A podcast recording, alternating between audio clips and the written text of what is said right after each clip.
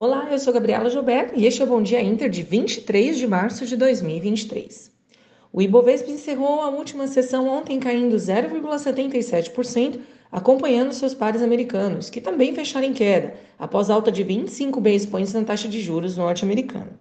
O recuo dos índices veio mesmo com grande parte do mercado entendendo que o FONC apresentou um discurso mais leve do que o esperado em relação ao câmbio, vimos o DXY cair 0,73% e o dólar recuar 0,17%, cotado em R$ 5,24.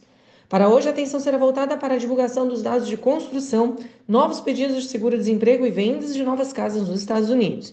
Já para a agenda corporativa, veremos o balanço de Aliança Sonai, Eneva e outras companhias. Vamos lá para os Estados Unidos.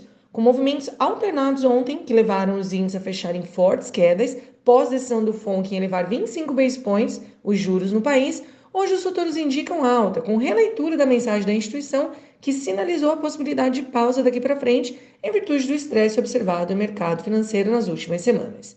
Nos destaques de alta, temos as empresas de tecnologia e os bancos regionais.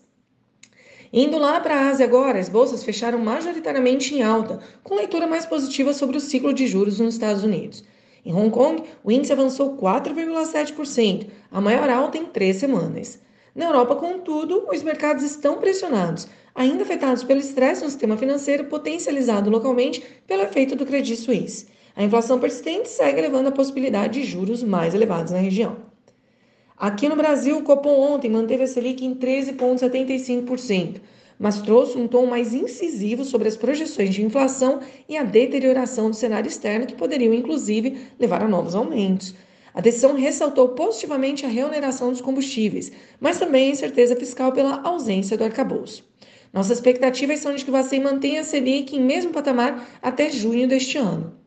Na abertura, o índice DXY sobe, assim como futuros em Wall Street. Petróleo segue em rota de correção com Fed e estoques nos Estados Unidos. Com o tom mais duro do Bacen ontem, os mercados podem penalizar ativos locais, em especial os mais sensíveis aos juros. Quanto às exportadoras, as commodities em baixa podem seguir pressionando os papéis.